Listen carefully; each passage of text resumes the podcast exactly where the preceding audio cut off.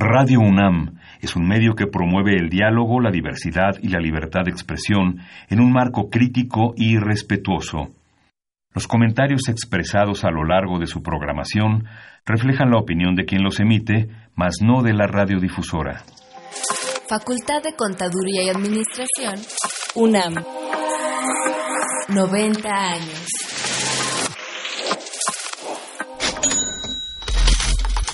Consultorio Fiscal. María Concepción González de Chicago dice que hace 12 años Radio. presentó suspensión de actividad. Un programa de Radio UNAM Hay una PTU entonces que se determina. y de la Secretaría de Divulgación y Fomento Editorial de la Facultad de Contaduría y Administración. Si bien es cierto, estamos, hablando- estamos comentando todo lo que tiene que ver con la contabilidad. Tocaremos el tema de las deducciones personales, obviamente, porque no son tan fáciles de aplicar en realidad. Consultorio Fiscal. Radio. Perfecto, pues buenas tardes, tengan todos ustedes. Mi nombre es Carlos Burgoa y estamos una semana más aquí en Consultorio Fiscal. Y si aunque no lo crean, después de tanto stand-up mañanero y todo, seguimos aquí presentes para Consultorio Fiscal. Y el día de hoy tenemos un tema que yo sé que les va a gustar a todos porque de alguna manera lo vivimos o podemos estar atentos de que se impulse. Y es la Profeco, Autoridad Fiscal en cobro de multas. Así es, aunque ustedes no lo crean, pues esto ya va a suceder. Quiero pensar que a futuro la Conducef me va a cobrar el IVA y cosas de ese estilo. Una mezcla muy bizarra. Espero que no. Esperemos que no, pero bueno, todos, todos díganme, alguien que no compre algún bien, alguien que no requiera algún servicio, obvio que todos lo hacemos y más cuando es con el público en general, no de manera dedicada y ahí es donde entran las funciones de Profeco y hoy vamos a platicar porque pues se convierte en autoridad fiscal para el cobro de las multas que ella misma puede imponer y para desarrollarlo tenemos a dos invitados que me gustaría ayudar pues a presentarlos, aunque desde luego su nombre por sí mismo habla muy bien de cada uno de ellos. Tenemos al maestro Emilio Margain Barraza, él es gran amigo de nuestra facultad, es licenciado en Derecho por la Facultad de Derecho, maestro en Derecho por la Escuela de Derecho de la Universidad de Harvard, catedrático de la Universidad Iberoamericana y del Instituto de Estudios sobre Justicia Administrativa del Tribunal Federal de Justicia Administrativa, miembro de la Barra Mexicana del Colegio de Abogados, del Colegio de Profesores de Derecho y de la Supreme Court, Cho Margain Barraza y Asociados SC, abogado postulante y también es pues coautor de algunas obras en las que nos ha ayudado a participar y bueno maestro se me está acabando ya la, la saliva entonces mejor le doy la bienvenida Gracias. Ya no me dejó nada. Hay niveles. Es que hay una cuestión muy curiosa. Dije, creo que con un solo dato se puede. Cuando dijo, gran amigo de la facultad, no me queda otra. Me casé con una contadora de la facultad. Así es que con eso es más que Lo- Lo suficiente. dices como muy, muy, este, como que te, como que no te gustó lo de la contadora. Lo que pasa es que como sigo pagando el libro más caro de mi vida, porque cuando compré un libro hace muchos años sobre previsión social, decía que había que asesorarse, en la, eh, decía en la contraportada, que había que asesorarse de un contador para entender el libro. Yo como abogado dije, bueno, ¿y por qué contador y no contadora? Sigo pagando el libro. Pues bienvenido, maestro, bienvenido. Y también tenemos, precisamente hablando de, la dupla de do- abogado contador, al maestro José de Jesús Millarufe, que él es contador público por la Universidad Iberoamericana, especialista fiscal por nuestra facultad, en donde también es catedrático y es coordinador de sección de la revista Consultorio Fiscal, miembro de la Asociación Mexicana de Contadores Públicos, director de Milla y Arufe y Asociados, también es coautor de varias obras, Mitos Fiscales, próximamente Mitos Fiscales 2, así como La Casita del Terror. Sí. Seguimos coleccionando. Bienvenido Jesús. No, es un verdadero placer siempre estar eh, con gente de la UNAM, en la UNAM, y obviamente con aquí mi amigo, que aunque dijiste que hay niveles, estamos aceptando abogados también. un placer, gracias por la invitación. No, hombre, al contrario. Y a todos los que nos están escuchando, pues este sepan que hay nivel. No, no es cierto. A todos los que nos escuchan, sepan que nos pueden, desde luego, ayudar a enriquecer este programa con todas sus dudas, por favor, con todos sus comentarios. A la par de que tenemos ya también un buzón de voz Y bueno, les doy el teléfono, es el 5536-8989, repito, 5536-8989, y la Lada sin costo, aunque hoy en día yo creo que ya todo es sin costo, pero de todas maneras es como... Eso es lo que tú crees. Sí, ¿verdad? es el 01800 50 52 688, pero lo más importante es que también nos pueden ver para que no solo nos escuchen, y estamos en arroba con su fiscal, y también estamos en Facebook, que es FCA UNAM Oficial. Repito, FCA UNAM Oficial para Facebook y para Twitter, arroba con su fiscal. Y bueno, pues recuerden entonces que tenemos también eh, la posibilidad de que ustedes nos ayuden dejando alguna opinión, algún comentario, alguna pregunta en el buzón de voz 5623-3281. Repito, 5623-3281 para, como dicen en la tele, llame ya y dentro de los siguientes 10 minutos se va a seguir. Le podemos contestar casi todo. Que Casi, me sé todas menos tres como mariachi, ¿no? Bueno, pues entonces vamos a ir rápidamente a nuestro corte que cada semana lo tenemos de nuestro info fiscal y regresamos. Recuerden la Profeco, autoridad fiscal en el cobro de multas. Rápido, vamos a ir a estos cortes y aquí estamos. Consultorio Fiscal Radio.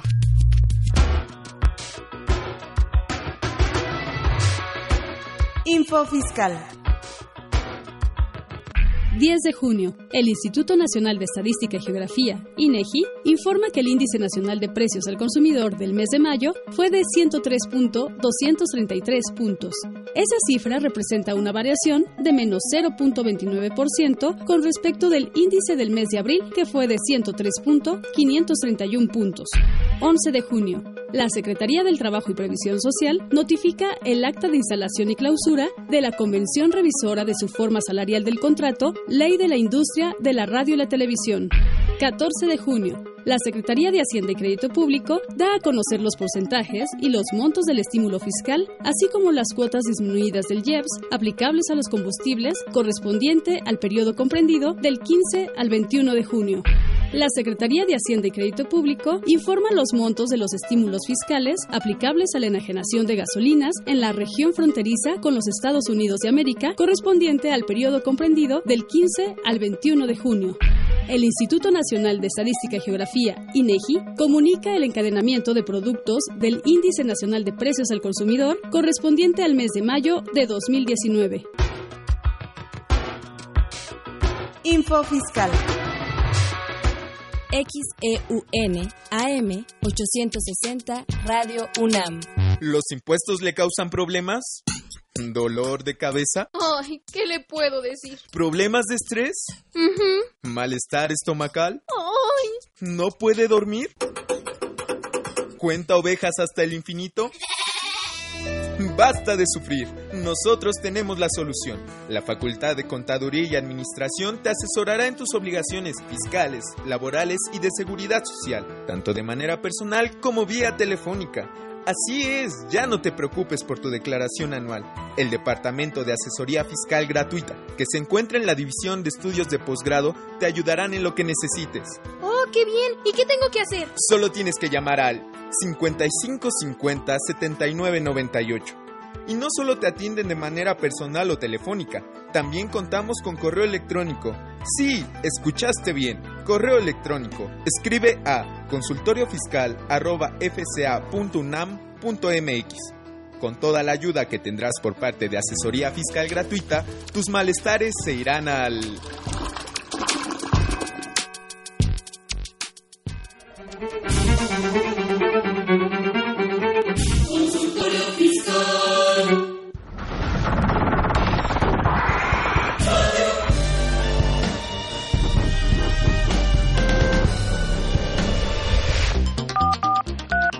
Llámanos, nos interesa tu opinión. Teléfonos en cabina 5536-8989. Lada 01800 5052 688. Muy bien, pues estamos de regreso entonces y como les platicaba hace unos minutos, nuestro teléfono es el 55 36 8989 y si nos están viendo pues ahí se los pongo para que estén atentos. Y bueno, Tenemos entonces que en recientes fechas se ha hecho más fuerte la noticia que no es novedosa, por llamarlo así, dado que fue una publicación del año pasado. Y pues se menciona que Profeco, a la par de la función propia que realiza, ¿cuál es la función propia? Pues apoyar a todos los consumidores respecto de los comerciantes que se dediquen a enajenar bienes o prestar servicios. Y en esta dualidad, pues no se vale que la publicidad eh, artificiosa, falsa, engañosa, eh, ya parezco así como una persona que hace muchos sinónimos, pero bueno, entonces por todo eso, porque no vengan los precios bien mostrados, porque no estén obrando debidamente, pues da lugar a sanciones.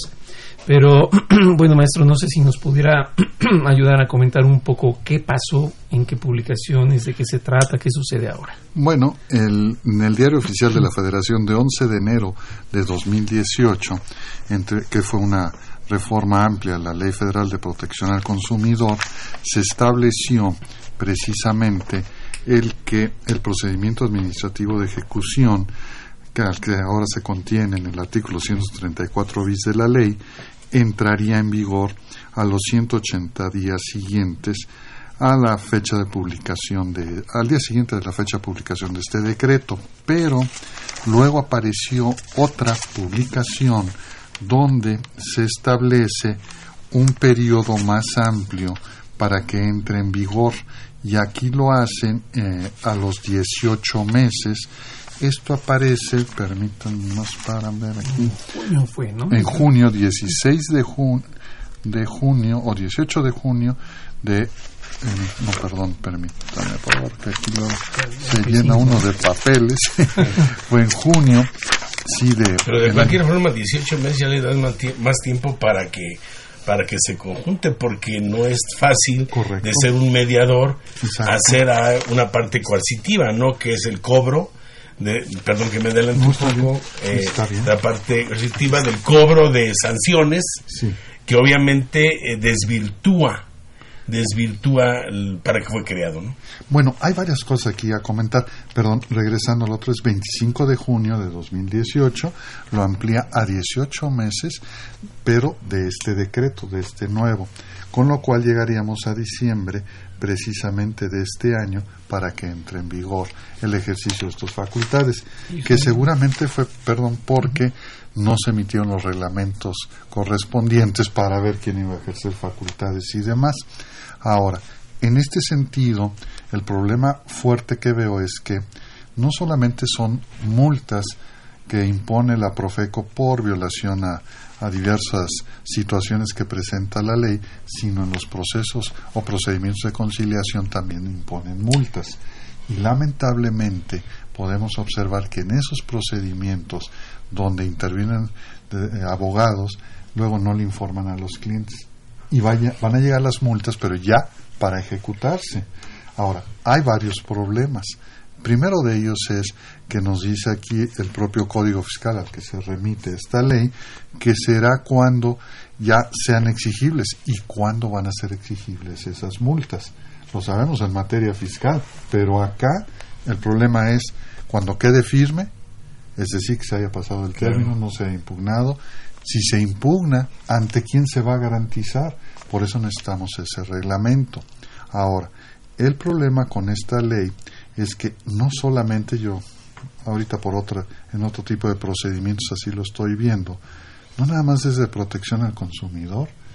Esta ley tiene un problema que plantea, junto con otras leyes, eh, recuerdo en su momento, mejor no digo hace cuántos años, porque si no aquí va a haber mucha risa, en mi tesis profesional yo hablé de la ley sobre atribuciones al Ejecutivo en materia económica, precisamente control de precios en aquel Así entonces. Aquí, para mí, esta ley forma parte del derecho administrativo, donde el derecho administrativo lamentablemente también se utiliza para atacarse una empresa a otra, porque en esta ley, por ejemplo, puede haber un comerciante que no tenga el mismo éxito que otro, se siente perjudicado o lastimado, manda a alguna persona que presente una queja en la Procuraduría porque a lo mejor no cumple con todo el otro. Vienen, Y empieza a bombardearlo, ¿no? Exacto, y los clausuran, vienen multas, y uno dice, bueno, ¿y el derecho administrativo de qué se trata? Más, imagínense que eh, tenemos una controversia, eh, persona moral, persona moral, ¿sí? Y por X motivo se pasa la audiencia, ¿no? Llego, me presento, eh, tú llegas y no te presentas, y entonces te emiten una serie de multas. ¿De acuerdo? Sí, de acuerdo. Supuestamente dice, oye, pero vamos a dar una nueva audiencia. Entonces, cuando llegas a la nueva audiencia y le preguntas a la persona que esté, oye, ¿dónde están las multas que le giraste a mi contraparte? Usted recibió un oficio que sí se le giraron. Entonces resulta que esas multas también son muy subjetivas. Porque si tú llegaste a ir antes, y lo digo con conocimiento de causa, si tú llegaste a ir antes y oye, no me envases la multa, mira, ahorita vamos a ver, pospola, pon que sí, pon que no, entonces ya, ya tienes un problema. Ahora, te presentas a la siguiente ya con la multa, ¿en qué momento la vas a pagar? Ya fue la multa. Sí. O sea, antes de que empecemos ¿no? a dirimir nuestras, nuestra, nuestro comercio, eh, tienes que pagar la multa y en- dices, bueno, la voy a garantizar. Exacto. O será caución para que tú no pagues la multa y ese procedimiento se pare o va a seguir. O sea, todo eso, ¿no? eh, es todo un cúmulo porque son varios tipos de multa, ¿no? Están las multas de sustancia por Exacto. aquello de ofrecer mal servicio, de ostentar malos precios, y están las que tú comentas, las multas de procedimiento. Luego aquí la ley hace una mención de cuando una sanción se puede considerar grave, que es lo que lleva a un incremento. Entonces ya tenemos dentro de las sustanciales, vamos a llamarlo así, la gravedad. Y luego por aún dice la ley que las multas se pueden condonar o de alguna forma se pueden como que se me va el nombre pero hacer ese cambio. Entonces decimos, oye, y todo eso pues, le va a dar tiempo junto con la ejecución. o sea, como No, y si hay una, habla la ley de una reducción de multas. Sí, por supuesto. O inclusive al ser, al ser que, at- a- que atento en tu patrimonio, puede, eh, por medio de un abogado, ¿verdad?, hacer la disminución, que pongan máximos y mínimos y cosas por el estilo. ¿no? Sí, y es una, y precisamente nada más de iniciar con el 145 del Código Fiscal de la Federación en este procedimiento, nos habla de créditos que no hubieran sido cubiertos o garantizados. ¿Y ante quién garantizamos? Porque además viene otro problema. Aquí hay un gran, per- hay varios perdedores. ¿Quiénes? Las entidades federativas porque en este momento, por lo menos con el convenio de colaboración administrativa en materia fiscal celebrado entre la Secretaría de Hacienda y el gobierno entonces del Distrito Federal, en la cláusula decimocuarta se establece que la recaudación de esas multas es para la, la entidad, en este caso el Distrito Federal o Ciudad de México. Va a pasar con todas las entidades federativas, pierden ahora esa recaudación. De por sí era un problema garantizar, porque iba uno a la Secretaría de Finanzas, oye, ¿con quién garantizo? No tenemos conocimiento, no te puedo dar número de control, espérate. Y nos esperamos y llegaba el ejecutor. Entonces, aquí viene... Fíjate, ahora llega el ejecutor y te embarga. Vamos a suponer que en principio está muy bien ser precautorio. Pero ¿qué tal si te hace la extracción de los bienes? ¿En, en dónde los va a llevar? ¿Los va a llevar al SAE? ¿Qué va, qué- si vamos a suponer que sea ahí, que este el SAEBA tendrá la capacidad para que primero lo, lo tenga y después se lo lleve a la Secretaría de Hacienda para su para su liquidación. Estamos hablando de creo que son 60 días. No, y aparte la cuestión de seguir el procedimiento de la garanti- del embargo, qué monto va a ser y todo. En, las, en caso, por ejemplo, de las multas iniciales de procedimiento conciliatorio, no son muy altas, pero ¿qué va a decir el ejecutor? Porque va a tener otra mentalidad, va a llegar a cobrar. Claro. Nada más, y no le va a importar el resto. Es que la cobranza es toda una ciencia. Yo aquí me quedo pensando en algo, eh, más o menos lo voy a graficar. En materia fiscal tenemos al recurso de revocación, que se da por la fracción primera de actos de la autoridad y segundo por los actos del procedimiento de ejecución. Si yo voy a impugnar el acto de autoridad conforme al artículo 144, entonces no hay necesidad de ofrecer garantía, lo que me deja en la comodidad de poder litigarlo sin el esfuerzo de hacer una erogación, ya sea por fianza o poner una garantía. Solo hasta que voy a efecto de lo que es el procedimiento de ejecución es porque ya pasó un acto de ejecución, entonces puedo pedir en el extremo típico de que ese embargo sea forma de la garantía.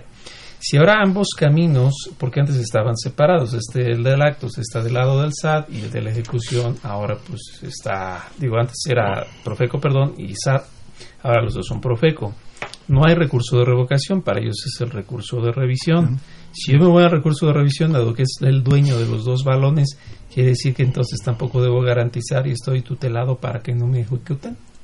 El problema es que el 144 no hace referencia al recurso es. de revisión, hace re- referencia no solamente a revocación, sino a inconformidad del Seguro Social e Infonavit, Así es.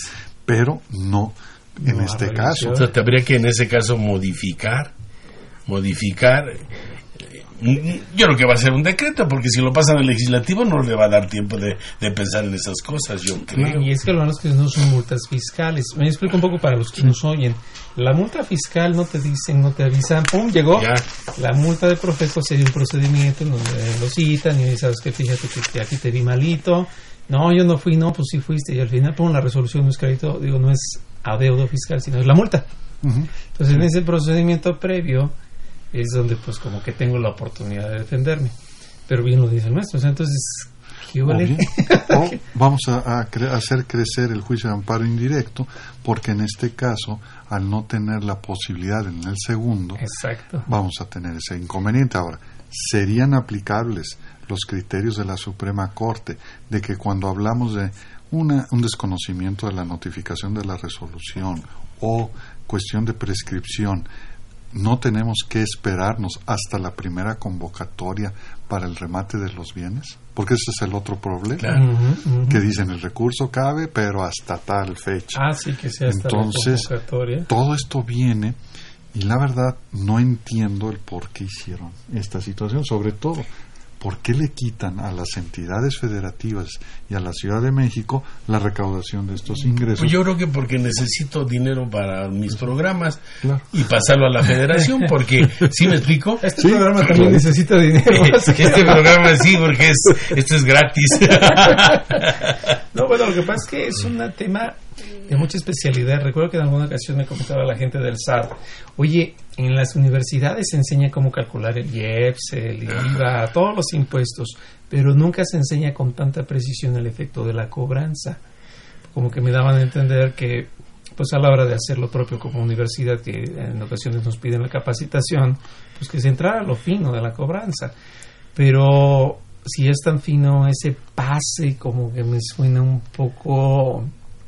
Ay, como que muy abrupto, ¿no? Para el tema al que vamos. No, además, eh, recordemos que estos eh, no nomás son entre, entre comerciante y comerciante, estamos hablando de un consumidor y una empresa, en donde el consumidor también tiene que defenderse y a lo mejor, a lo mejor si va a pelear porque su televisión no sirve, Pero es que. ¿con qué dinero? Hay uno que me llama mucho la atención. El artículo 141 lo sigo graficando. Si alguien ahí me alcanza a ver, está bien. Del Código Fiscal enlista todas las posibilidades de garantía. El artículo 17 del reglamento del Código Fiscal se suma a esta posibilidad de garantía y dice que un saldo a favor puede ser también motivo de garantía. De alguna manera, pues, entre los dos acumulan. Vamos a pensar que yo tengo una multa de Profeco. La puedo garantizar con un saldo a favor del IVA porque resulta que ya es crédito fiscal. De- de- de- acuérdate, no, to- to- toques el IVA, por favor, porque este, se pueden disgustar. No, pero hay una cuestión. En el 141 se habla de cuentas por cobrar. Saldo a favor es una cuenta por cobrar. Sí, claro. Claro, así es. A ver, bueno, me están haciendo aquí un poquito de señas. Vamos a ir rápidamente. Sí, sí. No, pero de las buenas, de las buenas. De que, este, no, si no, si no, no me dejaría. De las buenas. Este, vamos a ir rápidamente para que conozca a todo nuestro público qué trae la revista 716 esta quincena. Y regresamos para que, por favor, todas las preguntas que ustedes tengan, chismes, todo lo que gusten, recuerden 55 36 8989, nos las hagan llegar y regresamos.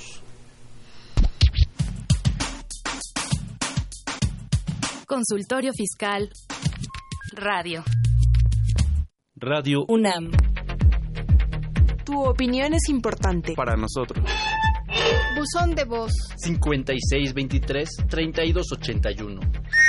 Déjanos tu nombre, número telefónico. Y dirección. Gracias.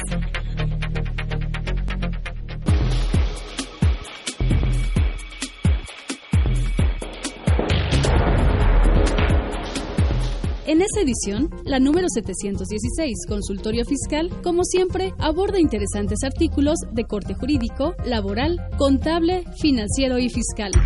Marta Josefina Gómez Gutiérrez comenta el decreto de adición a leyes, Seguro Social, ISTE y Federal del Trabajo. Luis Guillermo Delgado Pedrosa expone el análisis integral de la Resolución Miscelánea Fiscal 2019. Violeta Méndez Carlos Silva, Jessica Cristina Romero Michel y Salvador Hernández Peña analizan los estímulos fiscales al fomento de la innovación tecnológica como instrumentos jurídicos para el desarrollo. Estos y otros temas de gran interés se presentan en el número 716 de Consultorio Fiscal. Suscripciones a los teléfonos 5616-1355 y 5616-7755. También a través de la tienda electrónica publishing.fca.unam.mx o en la revista electrónica consultoriofiscal.unam.mx. XEUN AM 860 Radio UNAM. Los invitamos a que nos vean en la radio y nos escuchen por televisión. Consultorio Fiscal, Radio y Televisión. En el 860 de AM y en la barra de Mirador Universitario CUAE. Abordamos los temas de tu interés como impuestos sobre la renta, declaraciones, testamentos, pensiones, seguridad social, estímulos fiscales, discrepancia fiscal, régimen de incorporación fiscal, entre otros temas. Con destacados especialistas en la materia. Los miércoles por Radio UNAM. Los jueves por Internet. Y los sábados por TV UNAM. Véanos en la radio. Escúchenos por televisión. Tu opinión es importante para nosotros. Bueno, buenos días. Mi pregunta es para las tienditas, papelerías, ¿cuáles son nuestras obligaciones y cómo debemos registrarnos para llevar un negocio? ¿Y qué declaraciones debemos de hacer? en caso de pagar renta o no pagar renta? Por favor, a ver si me pueden contestar esta pregunta. Gracias.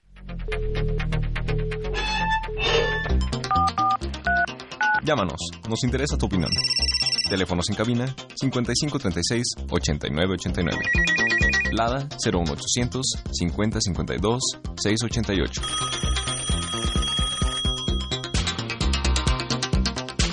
Muy bien, pues ya estamos de regreso. Ya vieron que tenemos nuestro buzón de voz y respecto de la inquietud que se nos hacía saber en lo que ustedes acaban de escuchar, yo pediría nada más que con toda confianza para poder realizarle una pues mejor respuesta y desde luego con el detalle, sin tantas presiones como lo tendríamos en vivo aquí con, con los tiempos por favor que nos llamen a asesoría fiscal gratuita por parte de nuestra facultad. El teléfono es el 5550-7998, lo repito, 5550-7998 y con toda confianza ahí nos explican un poco más a detalle quizás la, la operación diaria. Y con gusto les ayudaremos pues para dar respuesta a todo esto que estamos hablando.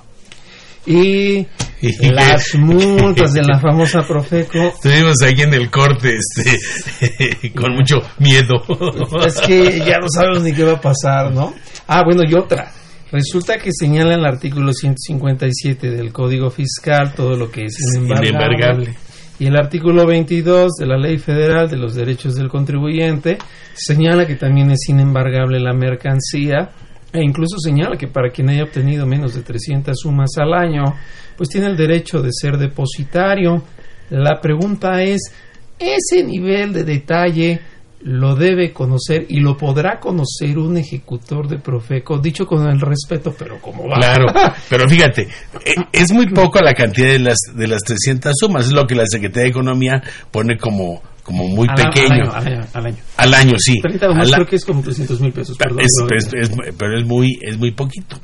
Entonces, y ahí va a caer la mayoría, porque en Profeco, si ustedes van a Profeco, si les ha tocado ir, pues va gente a pelear lo de un electrodoméstico, lo de una televisión, o sea, estás hablando que ni siquiera tiene ingresos de esa cantidad porque no es comercial. ¿Sabes qué es lo más grave? Y ahorita justamente aquí lo tengo. Para la imposición de las multas, dice el artículo 132 de la ley de Profeco, que debe tomar, a diferencia de la ley fiscal, cuatro puntos en referencia, el perjuicio causado, el carácter intencional, pero la que me interesa es la cuarta, la condición económica del infractor.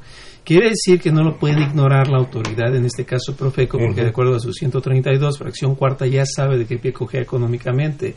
Entonces, a la hora de la ejecución, no me lo pueden ignorar, porque esto se supone que se supo desde antes. Y vuelvo a la pregunta, ¿esto lo sabrá el eventual futuro ejecutor de Profeco? No, y yo te pondría así. Eh, recordemos que obviamente tanto eh, ambos son eh, abogados y tienen un manejo más claro de todo esto. Yo como nada más soy simple humano contador, no te ¿sí me explico? te acepta así. Este, en, la, facultad, en la facultad también estamos aceptando. Este, bueno, perdón por la broma, pero es, es, es una mutua. Eh, no, yo no participé. Porque mi, no, esposa es contadora. Eres, eres mi esposa es contadora. Me va a, ¿Cómo me va a ir? Ah, no, pues ese es tu problema. Es de la, de la facultad. Ah, bueno. No, aquí la situación es la siguiente. La pregunta es, ¿cuántos de los contadores saben este procedimiento que en principio lo deben de conocer, aunque sea de corridito, ¿no? Sin, a, no a profundidad, aunque se meten a hacer cosas de abogados que no deben de hacerlo. ¿Estamos de acuerdo? pero digo, todo funcionario, vamos a quitarnos quizás las estampas de abogado, contador, o sea, sí, todo claro. funcionario por la especialidad que lleva Profeco, pues lo suyo lo suyo, que va, perdón la cacofonía, pero pues la lógica es que va enfocado a proteger al consumidor. pero, pero la pregunta es, ¿con esto protege al consumidor? Esa es la clave. Esa es la clave. O sea, ¿en qué momento se vuelve un ombudsman y en qué momento se desnaturaliza para el efecto recaudador y quizás eventualmente pelearse con otro ombudsman como es Prodecon, que ahí sí le puede entrar contra autoridades fiscales que en la eventualidad lo va a hacer Profeco. Tenemos una llamada de nuestro público y vamos a escuchar quién está en la línea. Hola, ¿qué tal? Buenas tardes. Eh, habla Rodolfo Sosa, saludos a doctores. Cuéntanos, cuéntanos, ¿qué opinas del tema? ¿Cuál es la duda? Eh, la duda es, eh, ¿qué pasa con, con los particulares? ¿Cuáles son los medios de defensa que pueden oponer contra, por, ejemplo, por ejemplo un procedimiento administrativo de ejecución eh, emitido por el SAT o que pretenda el SAT el, perdón, el SAT, el, la Profeco ejecutar? ¿Cuáles serían estos medios de defensa con los que contaría el particular? Ok. Bueno, en ese sentido, yo vería dos posibilidades.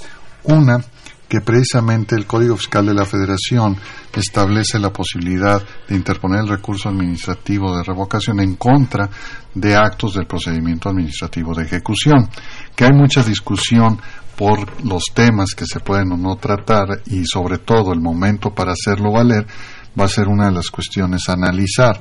Y la otra ante el hecho de que la Ley Federal de Procedimiento Administrativo, que sirve de base para la actuación de la autoridad, en este caso Profeco, aparte de su propia ley, eh, ahí cabría el juicio de amparo indirecto porque sería la eh, tendría el incidente de suspensión que permitiría detener en este caso ese procedimiento administrativo de ejecución. Eh, en fin en ese sentido y la nulidad yo creo también también podría ser pero en un momento dado creo yo que es más rápido el juicio de amparo indirecto. Sí, lamentablemente los juzgados de digo no lamentablemente, sino que eh, los juzgados de distrito actúan más rápido que el Tribunal Federal de Justicia Administrativa. Se, abre más el abanico, ¿no? Para el, Pero yo sigo insistiendo, siempre mi papel en, en comunicaciones como esta, yo trato de defender a la persona que no tiene el recurso de eso que estás diciendo. de, acuerdo. de, acuerdo. ¿Por qué? Porque tiene que salir, dejar de vender, dejar de comprar, dejar a los niños para ir a buscar a un abogado. que es el que único que puede hacer ese tipo de cosas y que además el amparo no es un juego. No. El amparo es alguien muy muy sofisticado. Pero a ver, me regreso un poquito. A ver, Rodolfo, tú dime si si no te estamos haciendo muchas bolas. No, no, para nada. ¿Qué, qué, qué opina, maestro? Dado que desde la imposición veíamos que el 144 del Código Fiscal que exenta de la garantía solo prevé al recurso de revocación y al de inconformidad IMSS e Infonavit y desde ahí el de revisión. No prevé quizás una suspensión tan clara como esta, a lo mejor desde ahí el amparo puede ser una, vía. Lo que pasa aquí es que se está observando ya en general el problema de una adecuada defensa del abogado profesional desde que se inicia precisamente la protección al, al consumidor, que yo quisiera ampliarlo. Hace rato algo comentaba de que aquí en realidad es protección no nada más al consumidor, también al propio comerciante, porque luego entre empresas se atacan a través de este tipo de leyes. Entonces se complica mucho y lo que antes se consideraba algo como una mera gestoría que podía intervenir eh, gente que no era profesionista, en este sentido hoy en día vemos que se está especializando toda esta materia, porque además viene el problema de fondo. En este caso, algo que quería comentar, pero bueno, o lo comento al rato mejor para no desviarme de esta respuesta, pero sí, aquí considero que en todo caso también eh, sería posible el que en un momento dado se pudiera atacar vía juicio de nulidad. Eso sí. Pero en los dos casos, como dice el maestro, tiene un costo. Sí, además, a lo mejor sale más caro todo esto que, que lo que está peleando. Mejor pierdo mis cosas. Y muchos comerciantes que no actúan bien se pueden valer de eso para decir, ya con esto, con lo que le tengo ahí, ya no va a volver a molestar. ¿no? realmente va a ser cuestión de analizar eh, más a fondo toda esta situación y además esperar eh, qué tipo de facultades o cómo se le van a otorgar a los ejecutores, porque algo de lo que dicen los maestros y tienen razón, desgraciadamente lo vemos con los ejecutores del SAT, aplican mucho este procedimiento bajo el punto de que hay ambigüedad en sus disposiciones. Y queda criterio muchas veces de ellos y ahí es donde viene el problema. Es que, es que fíjate que es muy importante, el 157 del código dice a criterio del ejecutor, no así el 430 y algo creo que es el de el del procedimientos en donde se dice que es a juicio del juez, pero ya cuando estamos hablando de a juicio del juez es porque ya estamos en instancias muy arriba. Pues todos quisiéramos que nos fuera a cobrar el hijo de Carlos Slim para que le parezca poco lo que tenga, ¿no? No, no el No, es que efectivamente dice a juicio del ejecutor. Y entonces el juicio del ejecutor se lleva a que se puede llevar yo lo digo de broma, oye, vengo por la estufa, no, no, la estufa, bueno, me quedo con el microondas, no, pues también el microondas, no, pues me quedo con el anafre, oye, pues también con el anafre, es un juicio muy subjetivo. Diría un amigo Armando Calzada, con el escritorio, no, porque si no, ¿en dónde? sí. Rodolfo, no sé si con esto vamos bien o, o, o tú cómo ves alguna inquietud que por ahí surja. Perfectamente, muchas gracias. Hombre, pues al contrario, aquí estamos entonces, agradecemos la llamada, Rodolfo. Muchas gracias, un saludo. ya, aumentamos la duda. Pues, pues, pues, no, como está, porque eh, estamos hablando de aquí a diciembre, estamos hablando que, faltan eh, que falta el reglamento, que me imagino que también viene del Ejecutivo, y faltan reglas misceláneas, que es ahí donde va a venir el acabo. Bueno, yo ahí es donde quisiera nomás comentar esto, porque me quedó la preocupación. Eh, en este sentido, me voy a la, a la Ley Federal de Protección al Consumidor, vemos todas las disposiciones, pero mucho contenido en esta ley se basa en las normas oficiales mexicanas, la ley de metrología. ¿Cuántos comerciantes conocen estas normas? Yo recuerdo hace algunos años empezamos a impugnar multas porque no se cumplían con las normas oficiales mexicanas y descubrimos que muchas no se habían renovado en tiempo conforme a la ley. Y de ese entonces ahora, diario aparece algo en el diario oficial sobre normas oficiales. ¿Cómo le van a hacer los comerciantes? Bueno, ahí hay, un punto, como bien lo comenta maestro, de, de, mucho vacío, porque esa norma prevé que entre la creación de esas normas oficiales pueden participar los particulares. Sale un proyecto publicado en diario oficial del previo de la norma y después sale la norma en sí misma. Entonces, aquel que no está con una presencia clara y que no sea el señor Moisés Kalash, que es alguien que está muy evidente, así como en muchos más, o sea, tienen que buscar ese espacio para la representación de vida y yo creo que vale la pena. Me surgió una pregunta a reserva de las que aquí nos están mandando con base en lo que dice Jesús.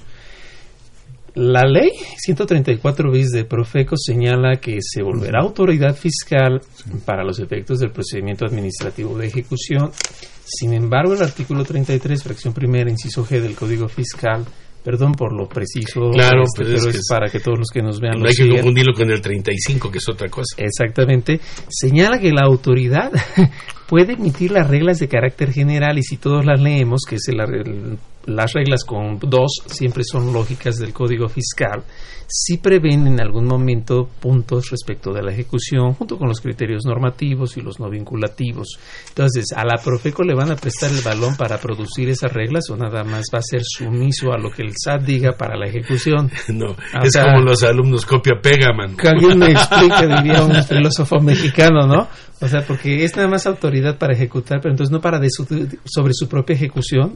Y si al SAT se le ocurren otras reglas, porque está ahí formatos y los anexos. Por favor, todos conocemos el anexo 1, donde dice las formas de garantía y todo ¿no? esto. Entonces, en esa lógica, la pregunta sería, este, perdón, me invitan, diría Profeco, nada más a cobrar o me invitan a decidir las reglas para cobrar también en ese pequeño espacio. Pues es que si te invitan a cobrar, tiene que darte las reglas para cómo vas a jugar. ¿no? Entonces yo como comerciante tengo dos oportunidades, o decir que cae en omisión por no aplicar las reglas de resolución miscelánea que me pueda favorecer, no en la lógica de que produzca derechos, Claro. sino porque me pueda favorecer su contenido, o segundo, porque se apoya en reglas que él no fue competente o del que él no intervino, no obstante, para decidir la o ejecución. que te digan que vas a utilizar eh, cualquier medio de interpretación en el caso de la miscelánea. Y, aparte- también se evitan esos tiros, Claro. ¿no? No, y aparte hay un problema en el decreto del año pasado, bueno, de este año, en el sentido de que se dice aquí, eh, déjenme ver, lo acabo. La Secretaría deberá emitir en un plazo máximo de nueve meses a partir de la entrada en vigor del presente decreto, es el de 18 de junio de 19, la norma mexicana a la que hace referencia el artículo 76 bis 1. Sí, pero hay una diferencia. La norma oficial mexicana, entre comillas, se vuelve obligatoria, la norma mexicana no. No. Entonces, ¿cómo es que vamos a obedecer algo que no tiene jerarquía? Ahora, por favor, me pongo yo a leer eso. Imagínate al pobre comerciante. Exacto. al- que se ponga a leer eso porque pues el, de- el no sabe no no no te emite del que, que lo tengas que cumplir no Y se han dado cuenta ellos mismos del absurdo al que en un momento dado llegan. ¿Tú crees? Porque en una la reforma, por ejemplo, del artículo 7 de esta ley, ahora simplemente reducen ese artículo y dicen que hay que incluir, así como la información de los mismos, punto. Pero antes tenía toda una serie de conceptos que había que señalar. Se dieron cuenta que era imposible. Claro, no. Comisiones, impuestos, todo. por- bueno, pues que el letrerote va a ser más grande que no tiene que ser eh, eh, enunciativo no limitativo Exacto. porque si lo pone limitativo cualquiera se puede ir y hablo de bueno de mala forma no Exacto. Entonces, por eso les digo, el problema aquí al que yo veo es que se va a requerir mayor, curiosamente, mayor número de profesionales que conozcan debidamente esta materia. Y sobre todo porque vamos a entrar a un punto cual, ante la ambigüedad que tienen varios conceptos esta ley, ¿quién los va a definir? ¿Con base en qué? a mí me- sabes el temor que yo veo al leer esto y lo que estás diciendo es que va a pasar como cuando te presentas a conciliación y el buen viaje Sí. de que se- los trabajadores desconocen, entonces una serie de abogados, eh, coyotes o como les quieras llamar, si me explico, que van a hacer, van a desvirtuar todo esto. Y entonces van a ganar, ganar. Y entonces, como tú dices, ahora están eh, la contraparte, de buena o de mala forma, va a tener también que gastar en esa situación porque eso solamente lo puede litigar o lo puede platicar, porque primero va a ser, me imagino, una plática, este, y no nada más una plática así, tener que ser hasta por escrito Sí. de toda esta situación. ¿no? Yo lo veo muy complicado de que se pueda llevar a cabo por el tipo de personas que intervienen en, esta, en Hay, una frase conflictos. muy cierta de Horacio Jaramillo Loya, que es un psicólogo egresado de la UNAM, por cierto, honradamente, y él dice, la solución de un problema que no lo resuelve se vuelve parte del problema. Entonces vamos a ver qué sucede. Vamos rápidamente a una pausa, vamos a tres minutos de finanzas y regresamos, por favor, aquí tenemos dos preguntas, ahorita los comentaremos eh, y pues seguimos con el programa, una pausa brevemente para esta cápsula. Consultorio Fiscal Radio. Radio UNAM. Tu opinión es importante. Para nosotros. Buzón de voz. 5623-3281. Déjanos tu nombre, número telefónico. Y dirección. Gracias.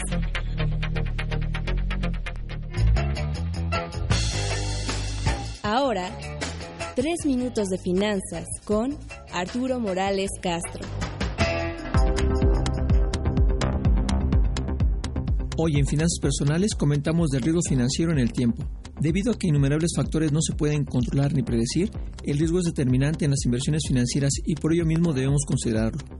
Siempre que se invierte, existe el riesgo de perder lo aportado o de que la inversión no tenga el comportamiento esperado. Así pues, en finanzas, el riesgo se entiende como la desviación a un resultado deseado. Esto es, si el rendimiento efectivo de una inversión es menor al rendimiento esperado o incluso se pierde el capital, se enfrenta a un riesgo de pérdida. El riesgo es un tipo de incertidumbre que puede ser cuantificada.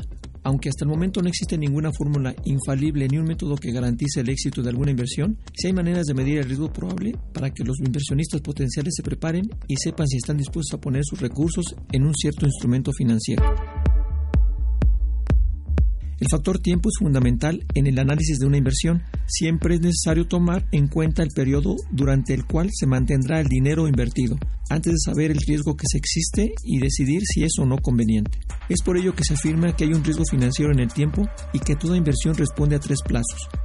A corto plazo.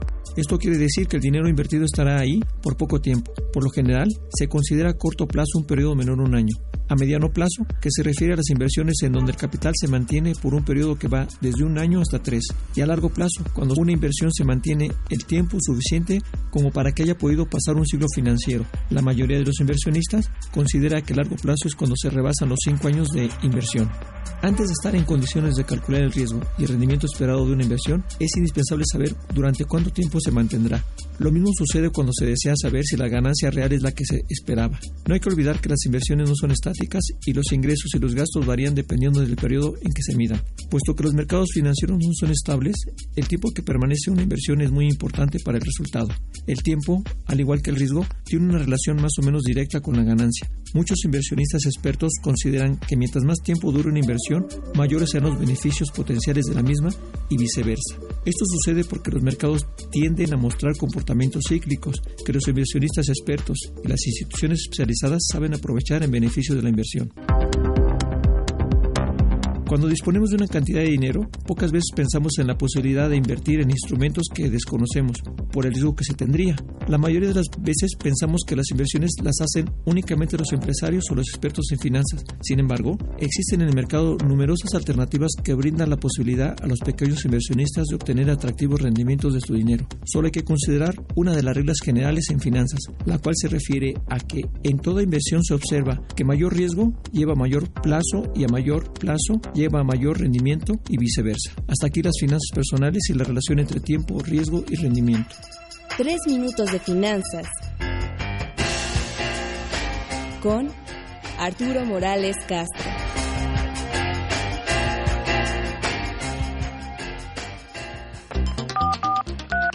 Llámanos, nos interesa tu opinión. Teléfonos en cabina 5536 8989. Lada 01800 5052 688. Muy bien, pues ya estamos de regreso. Tenemos dos preguntas del público, aunque creo que no están del todo relacionados con el tema, pero bueno, no quisiéramos dejar de, ser atentos a ellas. Y una dice a Rosario Velázquez Meléndez. Dice, ¿cómo se puede considerar la Conducef como organización o una agencia y cómo se administra la Conducef? Bueno, no sé, es otro tema porque Es- Conducef se dedica a servicios financieros, ¿no? Claro, lo que pasa es que ella tiene su propia reglamentación y que le va a todas las instituciones del sistema financiero que tienen que cumplir ciertas situaciones. Pero eso necesitaría ver directamente cuál es lo que se ve afectado, qué es lo que quiere ah, este, platicar para ver eh, qué es, cuáles son las instrucciones, ¿no? Y muy rígidas aparte. Coqueteando con nuestro tema, este, Conducef se encarga, vamos a ponerlo rápido con ejemplos de tarjetas de crédito bancarias. Y Profeco se encarga de las que no son bancarias. Ojo, Liverpool ya pasó a ser banco, según el Claro. esta tienda departamental, pero no sé, se me ocurre pensando Palacio de Hierro, Sears, sin ánimo También, de son- comercial. también tiene su banco. Tienen ellos este un tratamiento distinto. Luis Antonio III Fernández nos dice que llegó un requerimiento el 11 de junio sobre multas, pero presenté en mi contabilidad declaración el 2 de junio con vigencia del 25 de junio del... Ay, Dios mío, del año en curso.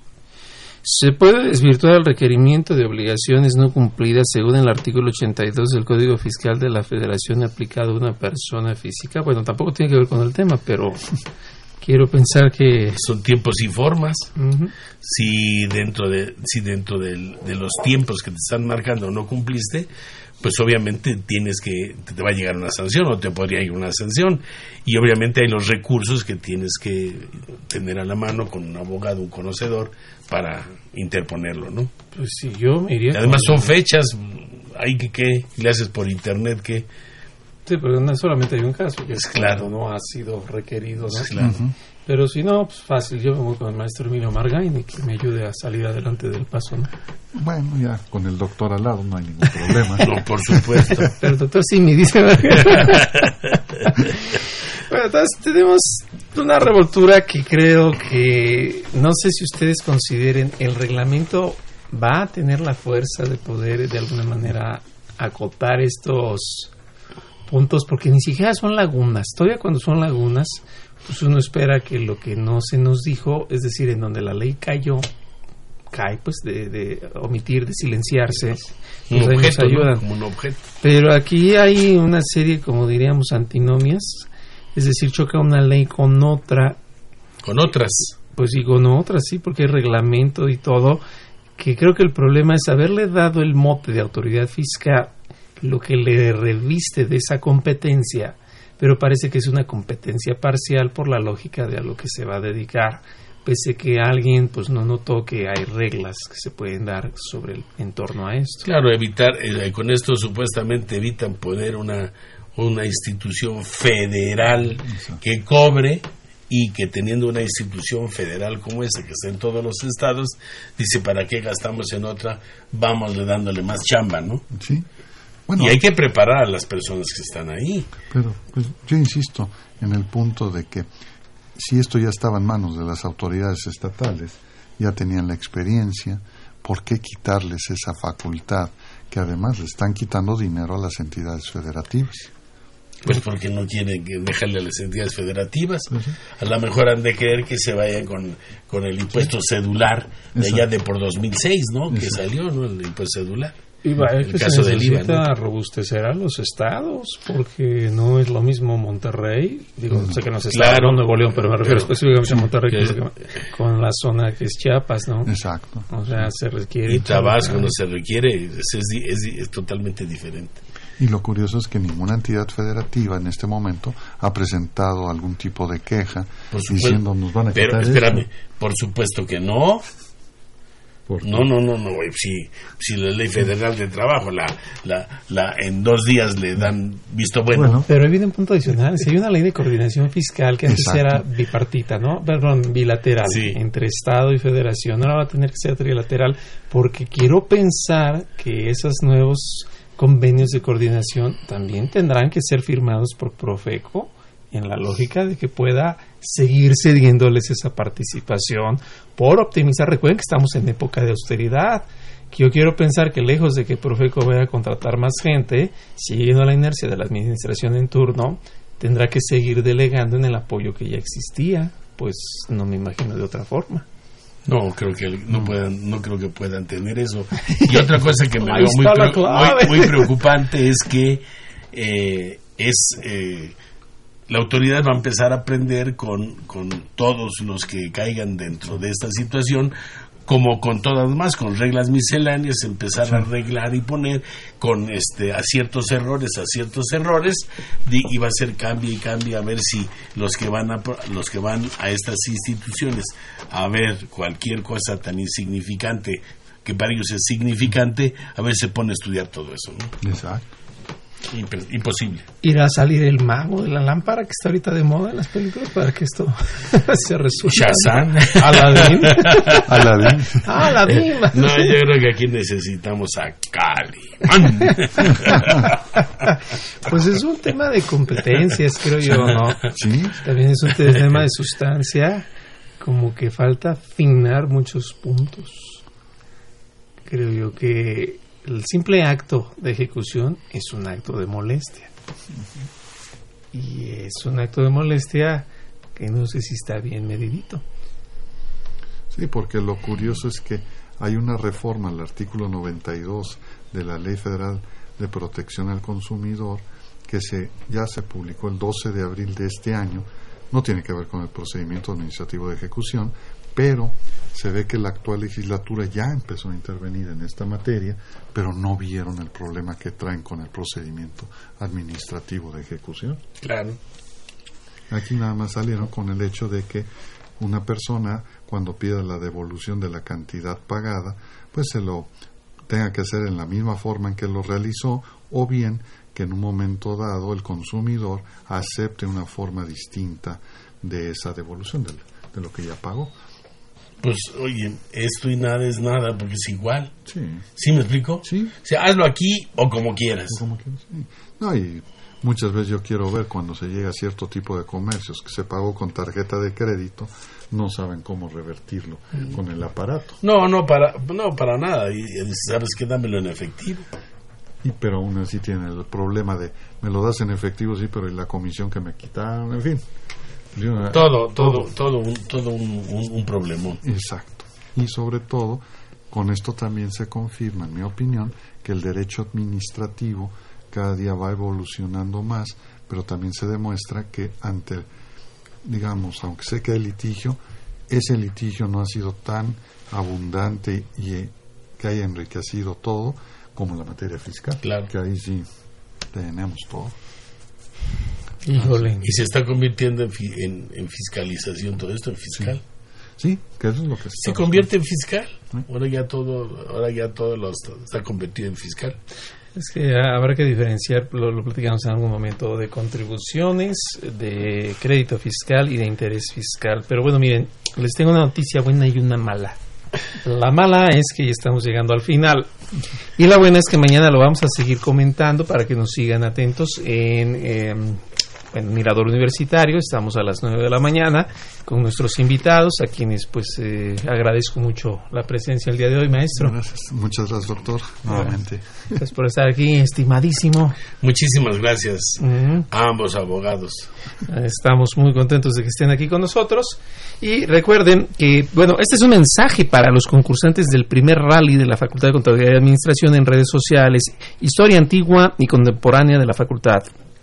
Para ello deberán contestar en Twitter, es arroba FCA oficial y arroba con su fiscal.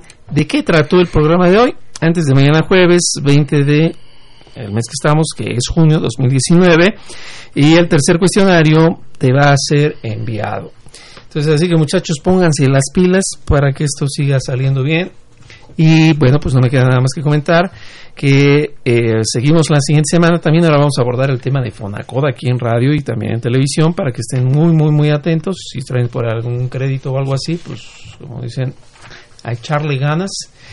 Esto fue una producción, desde luego, de nuestra facultad y es Benito Taibo, el director general, de Radio UNAM, por parte de la Facultad de Contabilidad y Administración, nuestro director maestro Tomás Humberto Rubio Pérez, secretario de Divulgación y Fomento Editorial de la Facultad, doctor José Ricardo Méndez Cruz, en los controles, Socorro Montes, en la producción por parte del Departamento de Medios Audiovisuales de nuestra facultad, en y Tojara, Alma Villegas, Juan Flandes, Tania Linares, Miriam Jiménez, Nora García, Raquel Villegas, Guillermo Pérez y Manuel Sotelo.